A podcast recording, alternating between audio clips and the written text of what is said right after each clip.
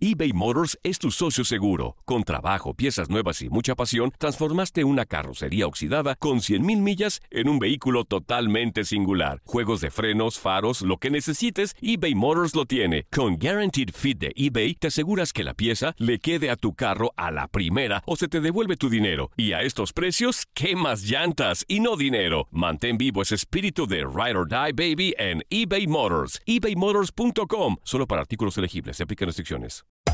Hacer tequila, Don Julio, es como escribir una carta de amor a México. Beber tequila, Don Julio, es como declarar ese amor al mundo entero. Don Julio es el tequila de lujo original, hecho con la misma pasión que recorre las raíces de nuestro país. Porque si no es por amor, ¿para qué? Consume responsablemente. Don Julio Tequila, 40% alcohol por volumen, 2020. Importado por Diageo Americas, New York, New York. When you buy a new house, you might say, Shut the front door! Winning! No, seriously. Shut the front door. We own this house now. but you actually need to say, Like a good neighbor, State Farm is there. That's right. The local State Farm agent is there to help you choose the coverage you need. Welcome to my crib.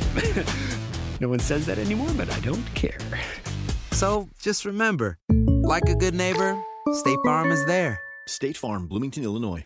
Boost Mobile tiene una gran oferta para que aproveches tu reembolso de impuestos al máximo y te mantengas conectado. Al cambiarte a Boost, recibe un 50% de descuento en tu primer mes de datos ilimitados. O, con un plan ilimitado de 40 dólares, llévate un Samsung Galaxy A15 5G por $39.99. Obtén los mejores teléfonos en las redes 5G más grandes del país. Con Boost Mobile, cambiarse es fácil. Solo visita boostmobile.com. Boost Mobile, sin miedo al éxito. Para clientes nuevos y solamente en línea, requiere AroPay. 50% de descuento en el primer mes requiere un plan de 25 dólares al mes. Aplican otras restricciones. Visita La pasión de los deportes y las notas más relevantes del día, aquí, en lo mejor de tu DN Radio Podcast.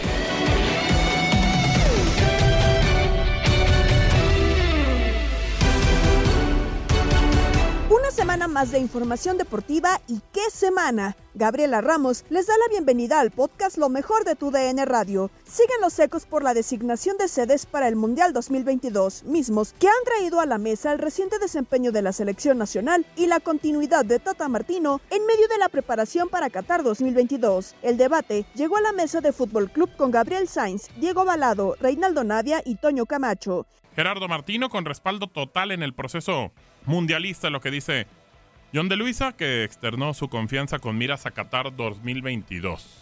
Toda la confianza, el respaldo total. Reinaldo Marcelino Navia, ¿qué piensas de, de que se tenga el respaldo total después de los últimos partidos y cómo ha tambaleado México de cara a la Copa del Mundo de Qatar? Pues es normal, ¿no? Eh, eh, aprox de que se venga un mundial a pocos meses, eh, respaldar, respaldar al técnico, ¿no? Yo creo que más que de repente estar metiendo presión o algo, creo que no es bueno para el momento que vive la selección en sí en general. Creo que lo, lo más lógico es meter cosas positivas, buena vibra. Y ya me imagino que después del Mundial se, se va a ver qué va a pasar, ¿no? Después del Mundial se va a ver qué va a pasar. Pues bueno, Otorrado también mencionó en algún momento, eh, Toño Camacho, que, pues bueno, el proceso de Martino ha sido de los mejores que ha tenido la selección mexicana. Pues entonces, y de hecho dijo que la intención era mantenerlo, pues el proceso de ocho años. O sea, le van a regalar la Copa del Mundo, así literal creo, regalar la Copa del Mundo del 2026.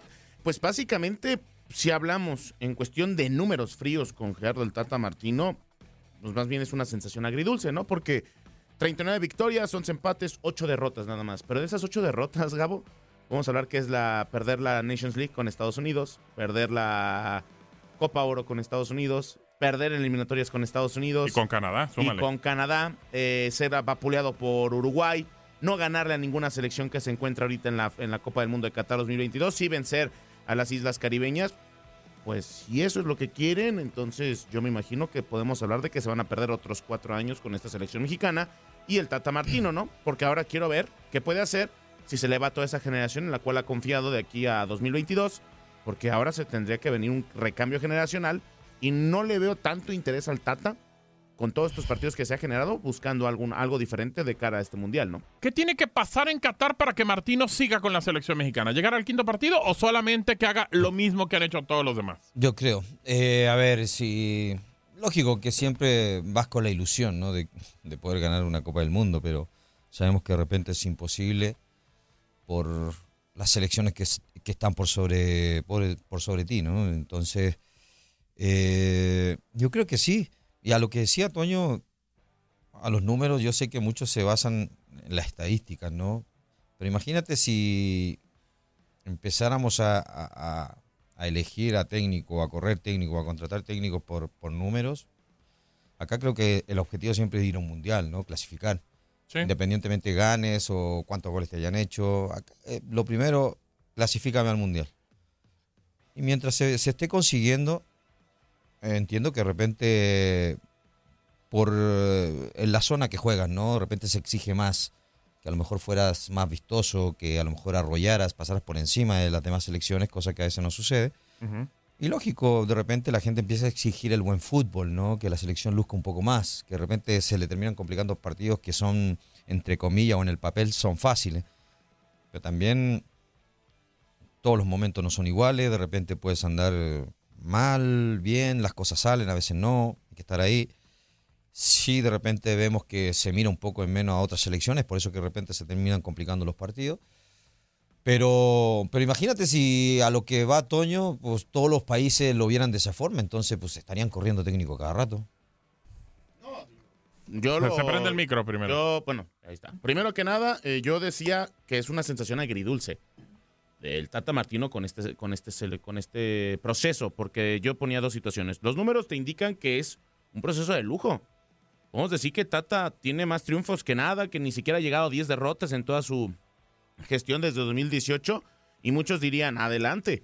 Pero de repente ya ves el momento, eh, el presente de la selección. Ves de repente los jugadores que se mantienen. Ves los que quizá no ha hecho en un recambio en donde buscaría jugadores que podrían ser mucho mejores o que quizá podemos pensar que su nivel les daría para estar en la selección. Y de repente ves, y lo he comentado, las tres derrotas consecutivas con Estados Unidos, eh, de realmente te hacen dudar si, si, si realmente tenga que mantenerse para 2022 a 2026.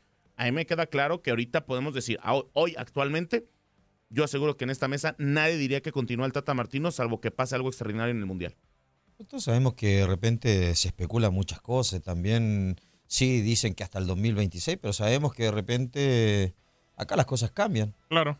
Los resultados, y como bien tú lo mencionabas, de repente los resultados van a ir mandando. Entonces, yo digo, sí, lo ratifican ahora y a lo mejor eh, se habla de que se le da la posibilidad o le dan para lo del 2026, pero si capaz Eh, pasa eh, algo malo en el que- Mundial, que- me imagino claro. que no va a seguir. Hasta él mismo a lo mejor ya debe estar... Daría un paso al costado. Claro. Y, y- y creo que, a ver, yo lo mencioné en alguna ocasión, eh, tres derrotas contra Estados Unidos, yo creo que a nadie se las hubieran pasado. A nadie, a nadie, a nadie. No. Pero, pero si, por ejemplo, llegara a pasar, ponle, ponle que en el Mundial hiciera un Mundial más o menos atractivo, ahí vaya, llegan a más octavos, eh, cuando ya en la intención de cuartos, pues termina perdiendo por algo, por alguna situación, y bueno, dices, bueno, la verdad es un proceso bueno y se queda pero le toca Copa Oro, le toca Nations, porque es luego, luego, el siguiente año, prácticamente en el primer semestre. Marzo. Eh, vaya, si termina perdiendo otra vez con los Estados Unidos, lo tienes que echar. No, ya, ya, ya, ya. No Entonces, solo con Estados decir- Unidos y si pierde con Jamaica. Eso, no, ¿no? no, no, también, también, Rey. Pero yo a lo que voy es que, en teoría, ponemos a México como que va a llegar a la final de Nations. Se supone, se supone. Si no llega ni a la final de Nations, entonces también preocupa. Ah, no, claro. Esa es la exigencia siempre. A ver, también hay que tener en cuenta, y no digo que Estados Unidos vaya a superarnos, pero es una selección que ha crecido mucho y te puede y te compite ya. Sí, mucho. Ya no es fácil. mucho. Te gana. Pero no es más preocupante ahorita que estemos pensando en que, a ver, tendrá un mundial decente, vienes a Polonia, pierdes con Argentina, le ganas a Arabia, avanza otra vez a octavos, te echa a Francia. ¿No supone que el Tata era para algo más? No Pues se, se supone. supone. que, a ver, no se supone que con esta selección, Se supone, por fin un proceso de cuatro años pero si por que ahí- no pasa si por ahí-. Pero siempre- es que también Siempre que especulamos resultados. A ver, ¿y, qué- Claro, y qué, pasa, claro, qué pasa si le gana Argentina, le gana Polonia y pierde, pierde con Arabia? ¿Por qué siempre eh, eh, eh, estamos eh, Que dando resultados débil. positivos nomás con las selecciones? Con los Ojo que esas te compiten ya, ¿eh? Sí, y tienen sí, sí. y varios de, de esas selecciones los jugadores juegan en Europa y en buenos equipos, ¿Tú ¿eh? crees, tú crees que Perú no llegaba al, al- al repechaje pensando que iba a ganarle a Fácil. Claro, fácil, de seguro. Y todos decíamos que Perú pasaba. Claro, también porque obviamente en la clasi- hasta la clasificación te lo dice. O sea, Perú está mucho mejor acomodado que Australia. Y ese es un equipo que Sus jugadores, no hay problema, Gabo, los la calidad de jugadores, claro, la jugadores. calidad. Y dices, claro que le- y no pasó. A ver, pero entonces No mismo. No, me estoy, no nos desviemos en el tema de los rivales y quién le puede ganar, a quién le puede perder, sino que al final Pero es que tú son estás, tres tú partidos. estás hablando Yo- de los rivales y estás dando resultados. Yo o sea, no, ¿por qué, pero ¿por estoy qué siempre hablando- dice Me, recuerdas a Argentina 78 y ya. Estamos hablando de Ah, un supuesto en donde tú me dices, hace un mundial normal. Un mundial Olvida- en olvídate México. de los resultados. Vamos a los octavos de final. Puede ser Francia, puede Ah, o sea, ser Dinamarca. No, ok. Ponle, pasó. Pon- ponle, pasó el grupo. O sea, no va a poner Te cae, marcadores. entonces, espérame, tú- te cae entonces que estando en octavos y quedas fuera, pues el objetivo era más bien Sí, cuartos. pero, con el de- Tata, pero entonces depende de la forma. Toño, depende de la forma. Si tú, por ejemplo, terminas perdiendo 1 por 0, no voy a poner ni rival, 1 por 0, con un penal inventado a lo mejor por el árbitro o el VAR. Está bien. Bueno, pues tiene, y si competiste en el partido, pues claro que tienes que decirle, ¿sabes qué, Martino? Pues estuviste cerca.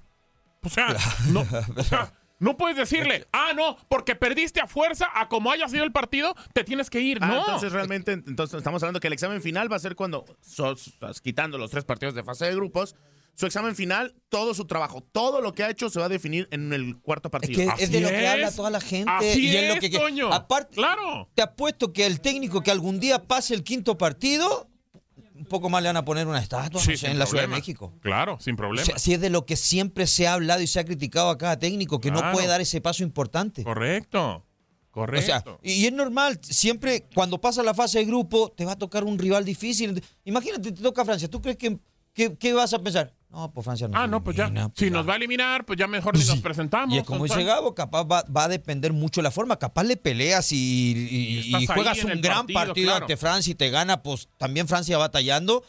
Pues es lógico de pensarla, ¿no? Sí, sí, sí, sí. Tendría, tendría que ser. Tendría, que, ser, pero estamos de acuerdo que sí tendría que hacer un análisis pero piensa de que años. vas a tener enfrente a Francia. Ah, no, claro, no, pero, es pero estás cualquier hablando de un cosa. proceso Que es lo más años. probable, que también ¿no? ya le compiten. Le, ga- le ha ganado Dinamarca, le ha ganado Croacia. Ya se le ganó a le ha Francia ganado una vez. eh, eh, por ahí Suiza. Le ganó. en, en la y Euro. recordemos que México le ganó a Alemania, una de las Claro, Alemanias también. muy poderosas, ¿eh? Claro, Y porque 2010 o sea, nada por, por ahí ganó leí Francia. ayer que no, que un baile de México contra Alemania en Rusia. No, No, perdón, pero el segundo tiempo fue espantoso para México. Bueno, a ver, Diego Balado, de repente los mexicanos como que pensamos que la selección está muy mal, que Martino el proceso ha sido muy malo, eh, sobre todo en la última parte, el, el año anterior que termina perdiendo en Nations, en Copa Oro, en eliminatoria, tanto con Estados Unidos y bueno, con Canadá, y, y- y de repente una visión o alguien de fuera nos sirve mucho, eh, Diego, en el sentido de cómo está la selección mexicana y lo que ha platicado John de Luisa, que van a evaluar el proceso y también Torrado sobre si piensan que puede seguir para el 2026. Diego, bienvenido. me dejo llevar por los últimos dos años, eh, el haber perdido todos los partidos más importantes, los que tenía que eran de alguna manera una prueba, eh, tanto oficiales como amistosos, los ha perdido México. Eh, recientemente contra Uruguay, el 4 a 0 con la Argentina, eh, los tres partidos contra los Estados Unidos que eran los que tenían que ganar o por lo menos los que tenían que mostrar cierta cara, no la han mostrado, el, el- el equipo futbolísticamente hablando creo que no está colmando las expectativas, entonces yo creo que existe, no, no quiero llamarlo una crisis, pero sí yo creo que existe claramente un momento eh, en el que la selección no está al nivel que debería estar o por lo menos no ha competido o no ha ganado las cosas que debería haber ganado. Eso no quiere decir que de acá al Mundial la selección no tenga la oportunidad de mejorar, que se encuentre un equipo, que se encuentre un funcionamiento, porque todavía quedan varios meses en el camino, aunque no hay muchas pruebas, no hay muchas oportunidades para demostrarlo, ni tampoco hay cantidad de entrenamientos como para poder llegar a ese nivel colectivo. Creo que la selección le ha afectado también la baja de rendimiento de algunos jugadores Claro. en puestos claves, pero eh, claramente yo creo que hoy el, pueblo mexicano, eh, el aficionado de fútbol mexicano no puede estar satisfecho con esta selección que dejó de ser la más importante o la más poderosa de la región, porque hoy indudablemente por lo que hizo Estados Unidos, por lo que ha hecho Canadá en la última eliminatoria, México hoy no puede decir que es el gigante de CONCACAF. Sí, eso es un tema también que, que está, está complicado. Pero a ver, em, y, de repente, Diego, como has este, tenido también al Tata en la selección argentina, no sé, no sé si así más o menos lo veas, pero de repente creo que a casi con todos los técnicos, ¿eh? llegan a tomar un nivel alto y después como que después del buen nivel, digo, le pasó también a la Volpe con la selección mexicana, que llega bien para el 2005, para la Copa Confederaciones, y en 2006 ya no llega tan fuerte y empieza a bajar y pues obviamente se fue eh, mermando ahí la situación con los jugadores y demás. El tema de los jugadores es específico, que sí no están pasando por buen momento, pero ¿no crees que Martino ya llegó a su tope? Entiendo la parte que puede mejorar de aquí a cinco meses, ojalá que mucho, pero vaya, ¿no crees que, que, llegó a su tope y ya viene para abajo y como que se ve difícil que lo levante el, el, barco Martino? Mira, yo lo que veo del Tata es que a mí me sorprenden, y yo lo conozco hace mucho tiempo, algunas selecciones que ha hecho él en cuanto a convocatorias, ¿no? De jugadores, uh -huh. de algunos que no están, que para mí deberían estar, y otros que están que no deberían estar. Eso es lo que más me ha sorprendido, ¿no? El tema de probar ciertos jugadores o seguir dándole oportunidades a ciertos, oportun a ciertos jugadores que para mí no merecen esas oportunidades. En cuanto encontrar el funcionamiento colectivo, yo creo que mucho depende de la identificación que tenga el jugador con el estilo del entrenador y la forma que tenga el entrenador de comunicarlo y conseguir plasmarlo en el campo de juego. Eh, todo puede cambiar de la noche a la mañana. En la Argentina, cuando a él le tocó ser el entrenador, venía de un equipo que era subcampeón del mundo, que estuvo a nada de, de ser campeón, pero que seguía con el mismo problema, que era conectar con Messi, hacer que el equipo jugara para Messi y no que Messi fuera el salvador de la selección argentina. Y él no lo consiguió en ningún momento, una selección que de la mano de Martino terminó perdiendo eh, dos finales consecutivas de Copa América en los penales contra Chile. Eh, siempre eh, faltaba eso, ¿no? Y nunca lo consiguió, hasta el punto que él, bueno, tenía algunos problemas también con, con la AFA porque no le habían pagado el sueldo, tenían una deuda importante, termina decidiendo dejar la selección después de la Copa América Centenario. Pero si me preguntas a mí, yo creo que la selección argentina con Messi, en un gran momento de Messi, nunca pudo llegar a jugar como debía jugar una selección con el mejor futbolista del planeta. Entonces, en el Barcelona le pasó algo similar también, ¿no? Uh -huh. Chocó la Ferrari porque era un equipo que jugaba prácticamente de memoria y decís, ¿cómo puede ser que de todos los entrenadores que tuvieron el Barcelona de ese momento, de esa época, a él fue el único que realmente le fue muy mal? Entonces, es como que él todavía no ha conseguido demostrar con un plantel que tiene eh, tanto en la Argentina como hoy en México, yo creo la calidad como para ser el equipo dominante de la región, no ha conseguido los rendimientos esperados. En otros equipos donde por ahí no se esperaba tanto, eh, la selección de Paraguay, por ejemplo, sí, uh -huh. la terminó potenciando y terminó exprimiendo, le sacó jugo y llevó a ese, a ese equipo a jugar mejor o llegar más lejos en una Copa del Mundo de que lo, lo, lo, la mayoría hubiese apostado por él. Entonces, yo creo que eso es lo que tiene para mí todavía que demostrar Gerardo Martino, que cuando está la responsabilidad de ser el mejor equipo de una región, el equipo lo puede conseguir.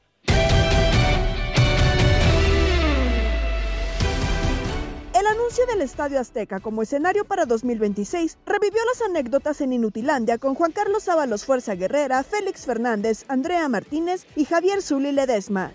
Qué chido que cuando se hable de historia de mundiales se va a hablar de México en una situación extraordinaria.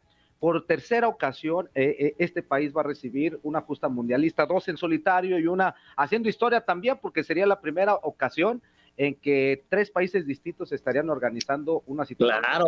Y todavía más, que será la primera ocasión que habrá 48 equipos, 80 partidos, mi queridísimo Félix. Historia pura con esta situación. No, desde luego que sí. Ayer, ayer fue el inicio, ¿no? De pues de, de, una etapa histórica en respecto a los, a los mundiales, un parteaguas, como fue también el parteaguas eh, de cambiar de 16 a 24 y de 24 a 32, o sea, son, son etapas diferentes en la historia de los mundiales, pero esta que viene, pues sí, es, es un cambio muy radical porque, fíjense, el Mundial de Qatar se va a jugar en una superficie que equivale al, al área metropolitana de la Ciudad de México, uh -huh. todo el país, ¿no? Todo el Mundial de, de las uh -huh. 32 selecciones, todos los partidos. Y ahora el siguiente, cuatro años después, se va a jugar en una extensión de tres países que son muy grandes. Prácticamente medio continente. Exactamente. Sí. Entonces, imagínate los, los desplazamientos que, que, van a hacer también, ¿no? Van a, la logística va a tener que ser eh, por realmente muy eficaz, ¿no? Para no aventarse eh, trayectos que, se, que sean tan desgastantes, ¿no? Los grupos van a ser de, tre de tres países, eso, eso también cambia cambia mucho, pero por ejemplo la, la MLS lo vemos, ¿no? Durante, durante la temporada de la MLS, se, no es que se queje porque pues es el formato, pero es muy desgastante para todos los equipos la, los trayectos que tienen que recorrer. Es un país demasiado grande. Claro. Imagínense, de costa a costa hay tres horas de diferencia De en, Los en el uso Ángeles a. Miami, nada más. En el Simplemente. uso horario, o sea, Sí, tres claro. horas es muchísimo tiempo. ¿No? De- eh, pero, o sea, lo- si, si de- vas de Miami a, a Los Ángeles, es equivalente que si vas de Miami a Europa. Es el mismo tiempo. Llega, a- en, el, mi- en el mismo número de, de horas, en, se- en seis, en seis horas. Ahora, imagínate, agrégale Canadá, porque además es Toronto, que es costa este, y Ajá. Vancouver, que es costa, que es costa oeste. Ahora se quedaron fuera algunas sedes que a mí me llama la atención, porque ni siquiera estuvieron en la, en la etapa final, como Chicago, por ejemplo, ¿no? Ajá, ajá. Chicago tiene absolutamente todo, ¿no? Una ciudad multicultural, una ciudad futbolera, tiene un estadio precioso, espectacular. Está- específicamente está construido para militar. fútbol soccer, ¿no, Félix? No, El estadio de Chicago. No, no, no, ese, No- no es el Soldier Field, ¿no? El Soldier Field, sí. Sí, porque acuérdate Pero que para, el Mundial la- los Ajá. estadios son, son los de fútbol americano, no son los Sí, de- pero acuérdate que en Chicago construyeron un estadio especial porque anteriormente se jugaba en el Soldier Field. Pero en donde, en donde juegan los osos. en el, en el Toyota americano. Park. El Toyota Ajá, Park está, que está ajá, un poco ajá. lejos. Sí, está un poco no, retirado y aparte, aparte el aforo no es tan grande, ¿no? Como en las No, no, no. sedes. No, pero, se- pero se estaría hablando del Soldier Field, ahora donde, Ok, ok. donde jugó México. Donde ¿no? Ese- pudiese ser los la sede. Claro, todos los estadios que donde se va a jugar en Estados Unidos son estadios De la NFL. Claro, claro, claro. Que de hecho claro. les van a tener que hacer muchas modificaciones, ¿no es lo que estaban diciendo por el tema de, de la NFL?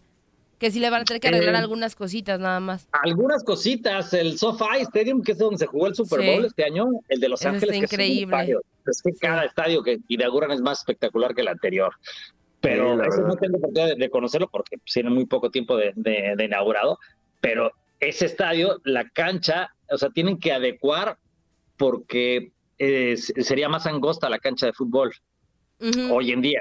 Entonces Sí. tienen que adecuarlo para que sea de las, de las dimensiones oficiales. Pero, por ejemplo, el de Las Vegas, que no tiene equipo de, de MLS, Las Vegas, pero ese Ujú. estadio de la Lions es impresionante, donde jugó la final de la Copa Oro el año pasado. Sí, el de los Raiders, ¿no? impresionante, Ajá. Impresionante, Sí. ¿no? Igual que el de los Cowboys, donde sí Ese AT&T está muy bonito ese estadio.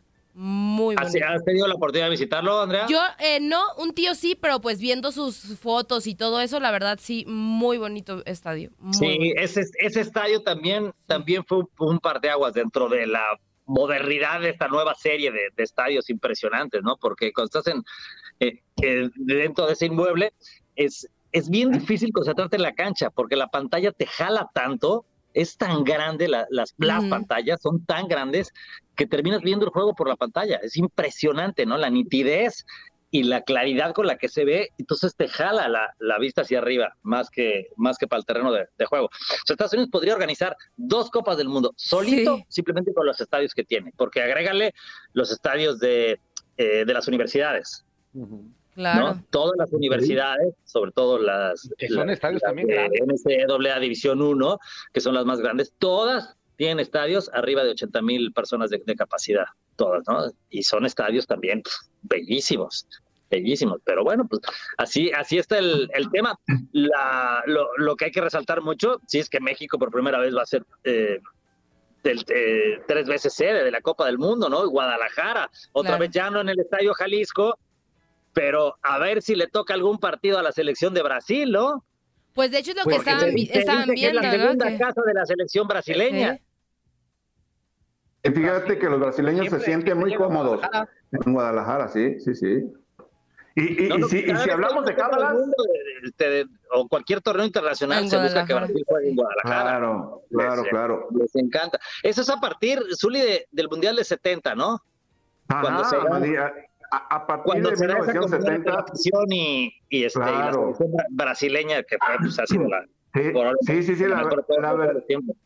La verdad que la afición de Guadalajara recibió y consideró propios a los brasileños, sea ese equipo de Pelé, de Rivelino, de Tostado, de Yariciño, de Félix en el arco, de Clodoaldo, de todos esos grandes jugadores, Félix. Inclusive, Félix, déjame decirte que hubo hoteles que se inauguraron precisamente en ese año que tienen el nombre de Brasil, que hay, está uno muy cerca del Bueno, está la Plaza Brasil, ¿no? La Plaza Brasil, el está frente del estadio, exactamente. Eh, Que ya ahorita la cortaron, hubo ahí este, una remodelación. ¿Cómo que la cortaron? ¿Qué pasó? La cortaron un poquito. Lo que pasa es que extendieron, eh, metieron el, el macrobús eh, en lo que es la calzada Independencia, que Ajá. está pegadita, y, este, y, y le quitaron un poquito de espacio a, a la plaza. Existe la Plaza Brasil como tal, pero ya es un poquito más pequeña. Está la escultura de los tres jugadores. Sí, De- de los- el portero, esa sí sobre todo, tomando la no pelota, esa Félix. no la mocharon. Portero, Sí, sí, sí, sí. Esa, esa sí está todavía, pero sí le quitaron un poquito Un de espacio pedacito. por esta. Exacto. Oye, Zuli, ¿tú fuiste a algún partido de Brasil del 70? Ya, pues aprovechando la confianza. No, no, no, Félix, ¿qué pasó, Félix? Está ¿Cómo bien no? mucho. fue Félix, balonerito, fue Félix, balonerito. Félix, Félix, Félix, Está bien que tenga muchos años, pero no tantos, Félix. Andaba de En el balonero. 70 yo estaba en la primaria todavía, Félix. Ah, y en la primaria no Estaba ir al estadio. ¿o qué? No tenía lana para ir al estadio, Félix. Las entradas en ese mundial eran muy costosas y la verdad, Las entradas de mi economía no me alcanzaba para darme esos No es lujos. cierto, Félix. no eran costosas y en el 86 eran accesibles. Yo me acuerdo, fíjate, en el 86, Bueno, Félix, Félix, Félix. podías ir a la taquilla y comprar tu boleto como si Ajá. fuera un Atlas Querétaro. Bueno, Así, tú neta, tienes- tú porque así tenías yo, el billete yo así ahí, la. Argentina contra, contra Corea en el estadio de Seúl. Así llegué, me formé, agarré mi boletito, Ah, baratito, bueno, igual, yo- costaba yo- un poco yo más en el caro que los de la liga. 86, yo en el 86 sí fui, por ejemplo, a ver Brasil. No, pues en el 86 eras candidato a estar en la selección también. Ah, bueno, pues ya, ya, ya, Ah, ya, bueno. ya, ya trabajaba, pues, Félix. Ya había con queso las quesadillas, como dicen por allá. Claro. A ver, no, no, aprovechando, a ver, ya no lo todos. El material, ¿qué tan cerca estuviste de estar convocado a la selección del 86? Eh, estuve cerquísima. Recordarás que Pablo Larios y Olaf Heredia eran los dos arqueros de la selección A, porque había preselección. B y A. Nacho Rodríguez no estaba todavía. Ok. Estaba Pablo Larios, me tocó ir a entrenar en algunas eh, convocatorias, concentraciones con Bora Milutinovic, pero manejaba el grupo A, que era la mayoría de los jugadores capital de la Ciudad de México, y los demás eran eh, jugadores de los equipos de provincia. Ok. Bora Milutinovic, por esa rivalidad que había entre los jugadores de provincia y de la capital, se inclinó por llamar a más jugadores de los que él conocía, obviamente que del Distrito Federal. La mayoría de Pumas, la mayoría No de América y de algunos otros lados. Es cierto, es cierto, Félix. La posición de tercer arquero estaba vacante. Yo por eso salí de Chivas, para jugar el Pro de 85 y el México 86 con Morelia. Con Chivas no iba a jugar, porque Celestino iba a ser el titular de Alberto Guerra con Chivas.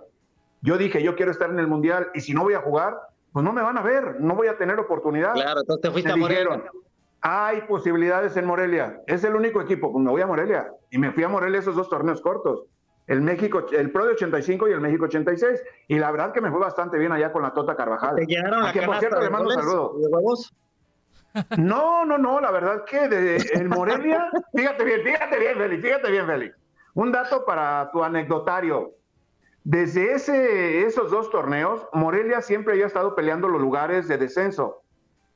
Llegamos nosotros y de ahí para adelante Morelia salió de esa zona de Al año siguiente es cuando llegan a la semifinal aquella...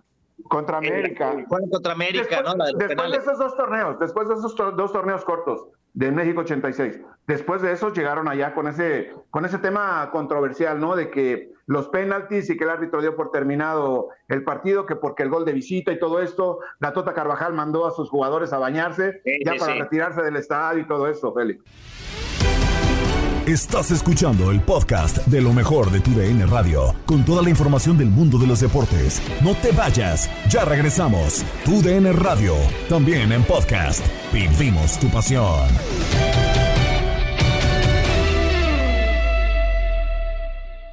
eBay Motors es tu socio seguro, con trabajo, piezas nuevas y mucha pasión. Transformaste una carrocería oxidada con 100 mil millas en un vehículo totalmente singular. Juegos de freno, faros, lo que necesites, eBay Motors lo tiene. Con Warranty Fit de eBay, te aseguras que la pieza le queda a tu carro a la primera o se te devuelve tu dinero. Y a estos precios, quema llantas y no dinero. Mantén vivo ese espíritu de Ride or Die, baby, en eBay Motors. ebaymotors.com, solo para artículos elegibles y aplican restricciones. Continuamos en el podcast Lo mejor de tu DN Radio. Seguimos hablando del significado del Estadio Azteca y sus tres mundiales, como lo platicaron Pedro Antonio Flores y Zuli Ledesma en Locura. Está genial, es una manera importante, ¿no? De, de, de, de poder, eh, pues bueno, irse preparando, ¿no? Para dentro de cuatro años el poder tener, pues bueno, la verdad, una Uh, una muy buena Copa del Mundo en tres ciudades, ¿no? Acá que nos escuchamos en todos los Estados Unidos, en México, en Canadá con dos sedes, en, en, México con tres, pues es, es verdaderamente sensacional. Y pues bueno, así lo, así lo vamos a estar disfrutando, Misuli, ¿no? Eh, eh, lo, que, lo que pueda venir. Y ojalá que también en cuanto a nivel de generación de futbolistas puedan levantar, ¿no? Porque hay muchos que están para llorar ahorita, ¿eh? Sí, sí, sí, de acuerdo en este, en este sentido. El nivel de la mayoría de las elecciones, o sea, ¿se vio realmente en las eliminatorias, Pedro, o no? Sí, o sea, ¿tú crees? que O sea, ese es el, el, el nivel que estamos viendo, ¿no? O sea, yo creo, pero Pedro, Pedro. Puede, puede pasar otra cosa al momento del sí, arranque del Mundial, sí, sí. ¿no? Sí, sí, sí. Yo espero que se mejore el nivel. Yo espero que ya en la competencia real, no digo oficial, en la competencia real ya del torneo mundialista, se puedan ver a los equipos en un, ¿cómo podemos decirlo? En su mejor momento, en el performance de todos los equipos participantes en esta próxima Copa Mundial. Sí, sí, sí, ¿no? Que se puede, se puede estar eh, esto, uh, pues obviamente ya cocinando, ¿no? Para, para el, el, verdadero momento, ¿no? Que es Qatar. Y yo te preguntaba, en cuatro años más, Misuli. O sea, ¿qué generación de futbolistas para cuatro años más puedan Ajá. llegar en esas óptimas condiciones en un mundial en casa, Híjole. jugándolo con tu gente? Oye, Pedro, a Eh. mí cuatro años se me hace demasiado tiempo como para poder decir cuáles son, por ejemplo, hablando de, de la selección mexicana, cuáles serían los futbolistas que estarían en el próximo mundial que se juega Canadá, Estados Unidos y México, lo sabemos, lo conocemos perfectamente, ¿no? Yo ahí es mi interrogante. Si para este mundial el mismo técnico de la selección mexicana de repente como que se nos empieza a tambalear, de repente como que está en la cuerda floja, Pedro. Imagínate hablar de los futbolistas. Sí, pues sí. E- e- Eso, eso es, eso es así a veces como lo que queda, queda ahí como pendiente, ¿no? Pero bueno, mira, un día como hoy, 17 de junio, Misuli, un día que los mexicanos no olvidan, ha dejado grandes momentos. Mira, me voy a 1970, ¿eh? Ahí eso, nomás. Pedro, eso, Pedro. Yo todavía ni nacía. It- Italia vence 4 por 3 a Alemania en el partido del siglo jugado en el Estadio Azteca, ¿eh? ¿Cómo la ves? Ni más, ni más ni menos, Pedro. ¿eh? Con don Arturo Yamazaki como árbitro central de este partido, ¿eh? Sí, sí, sí, partidazo, cómo no recordarlo. Schnellinger me parece que fue el hombre que emparejó el marcador para Alemania hacia el final de los 90 minutos regulares. Ya después tuvimos tiempos extras, tiempo añadido, tiempo agregado, eh, tiempos extras más bien dicho, y la verdad que estuvo formidable cómo se resolvió esa fase, obviamente, entre Inglaterra y Alemania. 1900, ah no, 2010, ya nos fuimos hasta del 70 hasta el 2010. Sí, sí, sí, 40 años, Pedro, 40 años. 40, México vence 2 por 0 a Francia en el Mundial de Sudáfrica con goles del Chicharito y Cuauhtémoc Blanco. Se dio esto hace 22 años, no, hace 12 años. Hace, Hace 12, 12, hace años, 12. 12. años, ya andaba, ya andaba. Te digo que andan mis cuentas medio raras. Es viernes, Pedro, es, viernes, Pedro. Y, es, es medio locura esto, entonces por eso te digo. Bueno, Claro. entonces hace 12 años en Sudáfrica, esa buena actuación, ni más ni menos ganándole a Francia, ¿no? Sí, sí, sí, la verdad que sorprendiendo a todo mundo la selección mexicana. Y ya lo mencionabas perfectamente, Chicha- Chicharito Hernández, uno de los grandes ausentes, podemos decirlo hasta el momento, de la selección mexicana, ¿no? ¿Estarás de acuerdo, Pedro? Sí, sí, sí, ¿no? Que fuera, fue la verdad un arranque verdaderamente sensacional en la inauguración, ¿no? De, eh, eh, que se daba esta, esta situación. Y bueno, a ver, 2014, cuatro años después en Brasil, México y Brasil empatan a cero con destacada actuación de Paco Memo Ochoa en el Mundial, ese atajadón, ¿no? Que, tiene sí, sí. genial en el partido y que bueno, pues el anfitrión no te ganó en su casa cuando todo mundo ponía de víctima al equipo mexicano, ¿no? De acuerdo, los inicios para la selección mexicana en los mundiales podemos decir los que son favorables, ¿no? Pues podemos sí. decir que se ha, eh, no se ha distinguido por sacar victorias así rimbombantes y todo esto, pero no ha hecho quedar mal al fútbol mexicano, ¿no? Y mira nada más, en el 2018, hace cuatro, el gol del Chucky Lozano, que le Sí, gana no. a Alemania en el Mundial de Rusia 2018. Fíjate nada más, ¿eh? Qué, qué triunfos, ¿eh? Primero, en el 2010 le ganas a Francia, en el 14 empatas con Brasil y en el 18 le ganas a Alemania. No, hombre, ¿quién nos viera? Parecemos potencia mundial con estos resultados, ¿eh? Pedro, y ese partido justamente contra Alemania parece ser que fue pues totalmente eh, el mundial entero, ¿no? Para el equipo mexicano, porque después de ganarle a Alemania, la verdad que bajó muchísimo el rendimiento Sí. durante la etapa regular del campeonato mundial, ¿no? No, y deja, o sea, el, el tema contra Suecia, por favor. Claro. ¿Cómo pudiste perder? Ese, ese era, ese era el camino, no solo para el quinto partido, ¿eh? yo creo que hasta se acomodaban los cruces para pensar en una semifinal. Y dices, ¿cómo Suecia te pudo ganar? Sí, sí, sí, la, ver- la verdad que sí. Y dentro de todo esto, pues bueno, el técnico Juan Carlos Osorio con todos los movimientos, las famosas, las famosas rotaciones que llevaba a cabo, me parece que fue algo que desde mi punto de vista, Pedro, influyó muchísimo para que el equipo mexicano no avanzara más allá, ¿no? Sí, sí, sí. Mira, el voto loco, a ver, ¿cuál es el, ver. el momento del tri que más te emocionó en los últimos mundiales? A ver, el gol del Chucky estuvo muy bueno. Muy bueno, sí. La desviada de Paco Memo, también sensacional. También formidable. El triunfo contra Francia o el gol de Márquez contra Argentina. ¿Cuál es el momento del tri que más te emocionó en los últimos mundiales? A ver. Híjole, Pedro, yo creo que los cuatro son importantes, pero el gol de Rafa Márquez fue también trascendental contra Argentina, pero me quedo con el, con el Chucky Lozano, ¿eh? ¡El Chucky Sí, es- Lozano! es- eh, Sabes que a mí me, me tocó estar en el estadio. Ajá. Y, y- y fíjate, andaba con Don Tommy Balcázar y, y Javier Hernández, Sí, sí, papá. sí. Me tocó Ok. estar ahí y, no sabes qué, qué ambiente se dio en, en el estadio, una, una emoción porque arrancabas contra una potencia y lo vencías en, en- en su Claro. O sea, era, era verdaderamente, pues un ambiente lástima lo que pues ya, ya platicamos. Pero bueno, así están las cosas, un día histórico. Cerramos con el campeón de la NBA, Golden State Warriors, con el mexicano Juan Toscano. La nota en contacto deportivo con Andrea Martínez, Daniel Schwartzman y Manuel Gómez Luna.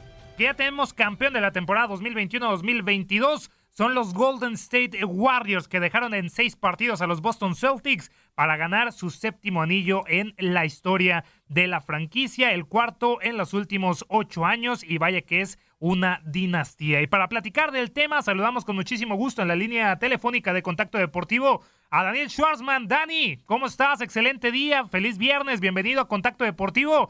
Bueno, la misma historia, ¿no? De los últimos años, los Golden State Warriors, campeones de la NBA. ¿Cómo los viste, Dani? Fuerte abrazo. Es cierto, Tate, otro abrazo, Andrea, igualmente. Pues esta dinastía aparentemente no estaba muerta, solamente se tomó un breve receso, ¿no? Cuatro en ocho años es increíble, muy pocos equipos lo lograron en la historia, ¿no? Recordamos a los Bulls de Jordan, el más reciente, de hecho, y fue hace casi 30 años, por ahí los gloriosos Celtics y los Lakers en un par de ocasiones. Mira, para poner en perspectiva, ni siquiera los Spurs de Popovich consiguieron esa, esa gesta, ¿no? Ayer el juego número 6, eh, pues todo el mundo esperaba que Boston ganara en casa, donde se hace fuerte, sin embargo, llegó esa racha de 21 puntos sin respuesta en el primer cuarto y no volteó Golden State a ver el retrovisor. También hay que decirlo, ¿no? Imperdonable para Boston estando en casa, ¿no? Esa seguidilla creo que les, les costó y van a soñar con ella, pero ahí nos, nos demuestra una vez más, Tate, que la experiencia ha sido fundamental porque desde 2015 este equipo no para de ganar. Sin duda alguna, Dani, y, y un equipo tan joven como los Celtics, ¿no? Que creo que con el pasar de la serie les empezó a pesar, ¿no? Esa, esa juventud, eh, esperando un Jason Tatum que se quedó borrado en este último partido, en donde lo pierden 103-90. Cosa curiosa, ¿no, Dani? En todos los partidos, el ganador por una diferencia de, de dos dígitos. ¿Sí viste eh, ya el dominio en cada partido de los Warriors, ya después de que pierden el tercero contra los Celtics, ya de ahí ganan, pero ganan con autoridad y de qué forma, ¿no? Sí, sin duda. A pesar de que Boston en casi todos los partidos arrancó muy bien, arrancó al frente en el marcador, pero después Golden State, eh, además de la experiencia que comentamos, bueno, tienen a un hombre como Steph Curry, que la verdad creo que era la asignatura pendiente que tenía ganar un, un MVP de las finales, aunque él, Steph Curry, lo haga de menos. Eh, en la conferencia de prensa posterior al partido, la primera pregunta no fue dirigida hacia eh, la dinastía del equipo, hacia el cuarto anillo, no, sino hacia Steph Curry eh, preguntándole, ¿estás más tranquilo ahora que ganaste el MVP? Y se enojó Steph Curry diciendo, ¿cómo abren con eso? Es un equipo, eh, ganamos cuatro títulos en ocho años y me vienes con eso. Pero bueno, realmente yo creo que sí cambia el legado de, de Steph, que dio una serie sensacional, lanzó para un 44% eh, detrás del arco, es el mejor porcentaje de la historia con al menos 50 intentos y eso que recordemos en el tercer juego falló todos sus intentos, no imagínense además que, hubiera sido y ya el currículum de, de Curry que cargó con el equipo cuatro anillos, múltiples MVP de campaña regular, ahora de las finales se une, insisto, una selecta lista, ¿eh? Tuvo una serie fantástica, eh, promediando más de 30 puntos, 5 rebotes, 5 asistencias y también Tate una gran temporada, ¿no? Porque fue, recordemos, el MVP también de las finales del oeste y también del juego de estrellas. Así es que, insisto, sigue eh, creciendo, alimentando su legado a sus 30 y casi 5 años. Dani, ¿qué tal? ¿Cómo estás? Te saludo con muchísimo gusto. No se nos hizo el pronóstico que decíamos ayer de los siete juegos. Lamentablemente se quedó nada más en seis. Y, mencionas bien todo lo que ha hecho Stephen Curry, ¿no? Pero me parece que con el Golden State pues están eh, más jugadores como Clay Thompson, que creo que este, este campeonato pues viene siendo como una revancha, ¿no? Después de todo el tiempo que duró lesionado, también hay que mencionar a, Juan Toscano, el Mexica, eh, México-americano, que termina siendo historia. Creo que eh, hasta individualmente es un buen campeonato para Golden State.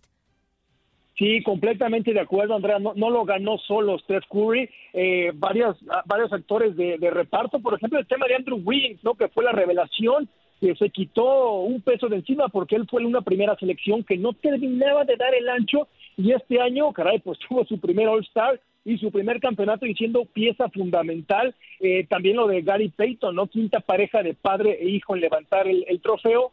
Otra de esa pareja había sido Clay Thompson con, con, su padre, y bueno, que lo de Clay Thompson lo comentas muy bien, ¿no? Que después de, yo creo que para nadie fue tan especial este título como para Clay Thompson, que hace un año no podía ni caminar el tipo, hay que sumarle a Draymond Green, que tuvo muchos altibajos, pero siempre cuenta su presencia, su liderazgo, y este trío de, pues hay que compararlo ya con los más grandes de la historia, ¿no? Con un eh, Duncan Ginobili Parker, un Jordan Pippen Rodman, por supuesto Magic, Karim Worthy o eh, de los Celtics hay varios, eh, Larry Bird, McHale o Robert Parrish, bueno, ahí está a ese nivel y además André también eh, un hombre importantísimo pero que no juega sino dirige, Steve Kerr, ya es una verdadera leyenda, ¿eh? El tipo ganó, imagínate, cinco anillos como jugador, ahora lleva cuatro como coach, son nueve en total, algo que solamente eh, seis o siete personas habían conseguido antes, el más reciente Phil Jackson.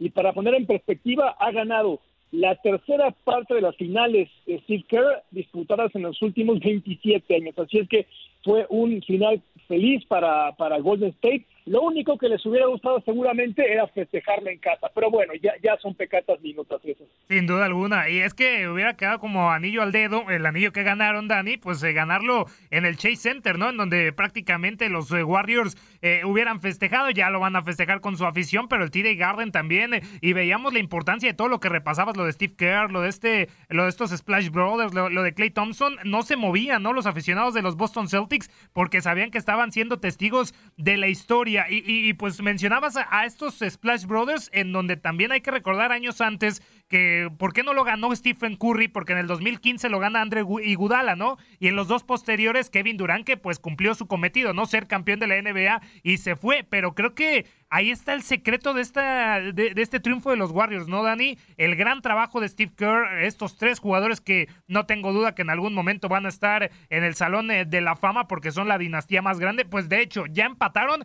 en anillos a LeBron James, ¿no? En toda su carrera, en las 10 finales, LeBron James pues ha ganado solamente cuatro anillos y ya Stephen Curry tiene los mismos que el rey LeBron James, ¿no? Se dice fácil, eh, Dani, pero es muy difícil conseguir esto. Sí, increíble, ¿no? Parte de, de, la experiencia, de la familiaridad que tienen esos jugadores que prácticamente con los ojos cerrados se conocen y, una directiva que hay que decirlo también lo ha hecho muy bien, ha renovado al equipo, ha tenido muy buen ojo reclutando en, el draft, aunque si el ancla ahí sigue siendo Steph Curry, que por más increíble que parezca, muchos lo seguían cuestionando y ahorita ya está el debate sobre si entra o no en los 10 mejores jugadores de, la historia. Yo creo que sí. Eh, yo había hecho mi, top 10, ahí, por ahí ponía yo obviamente a Jordan, a LeBron, estaba Karim Abdul-Jabbar, eh, Will Chamberlain, Bill Russell, eh, Tim Duncan, el Magic, Larry Bird, Kobe y Steph, yo creo que ahí me parece que fueron 9 o 10, pero yo creo que sí, Steph Curry está entre los 10, siendo el mejor tirador de la historia, además cómo, cómo influyó, ¿no? Cómo, cómo cambió él el juego, la manera de marcar la profundidad, eh, eh, en los disparos. Así es que eh, sí, yo creo que eh, Steph Curry es de lo mejor que hay y ojo, eh, porque todavía sigue vigente, lo ha demostrado e incluso ya salieron los momios de favoritos para campeón la próxima temporada. ¿Y quién cree que es el equipo favorito? Pues nada menos que Golden State para repetir el título, imagínense. Sí, definitivamente, ¿no? Creo que tienen un buen plantel y sobre todo comandados por Stephen Curry. Y Dani, si nos permites, otra última pregunta, hablar del otro lado, ¿no? De Boston Celtics, un equipo que históricamente ha sido muy ganador, es de esos de tradición de la NBA, pero que tiene a jugadores muy jóvenes, Jalen Brown, está Jason Tatum. ¿Qué podemos esperar de estos Boston Celtics en las próximas temporadas?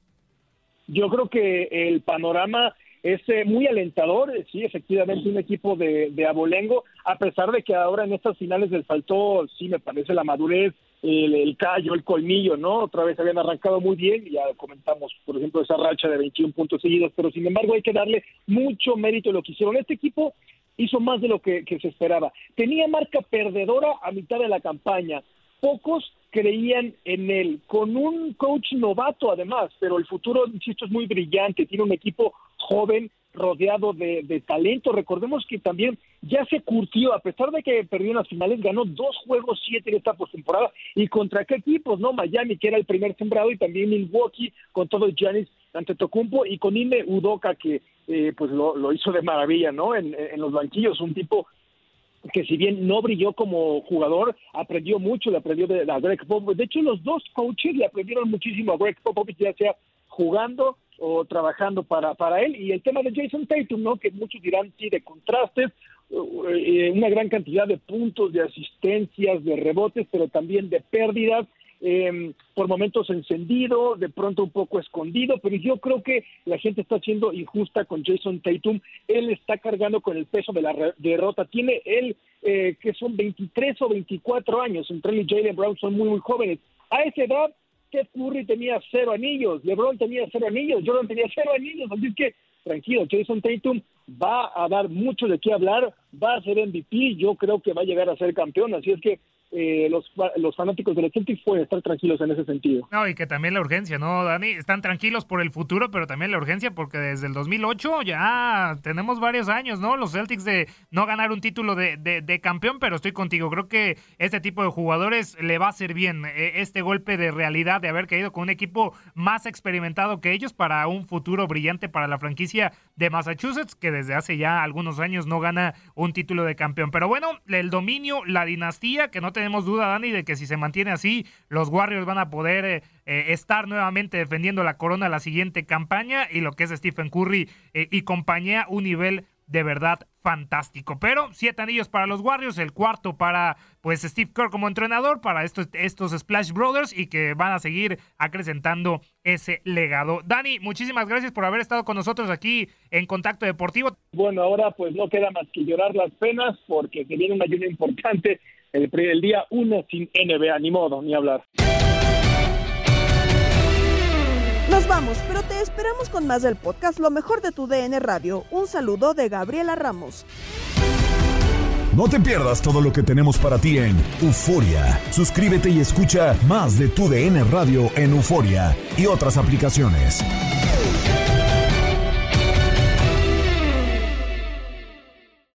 Aloha mamá. Sorry por responder hasta ahora. Estuve toda la tarde con mi unidad arreglando un helicóptero Black Hawk. Hawái es increíble. Luego te cuento más.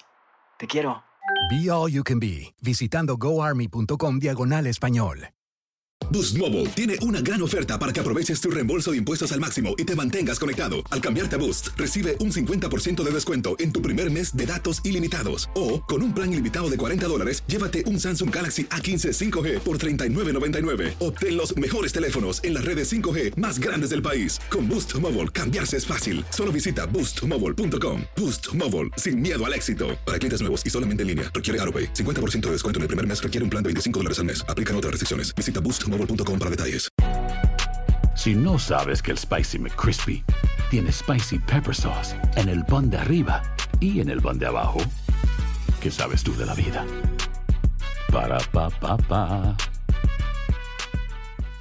eBay Motors es tu socio seguro. Con trabajo, piezas nuevas y mucha pasión, transformaste una carrocería oxidada con 100.000 millas en un vehículo totalmente singular. Juegos de frenos, faros, lo que necesites, eBay Motors lo tiene. Con Guaranteed Fit de eBay, te aseguras que la pieza le quede a tu carro a la primera o se te devuelve tu dinero. Y a estos precios, ¿qué más llantas y no dinero? Mantén vivo ese espíritu de Ride or Die Baby en eBay Motors. ebaymotors.com. Solo para artículos elegibles. Se aplican restricciones.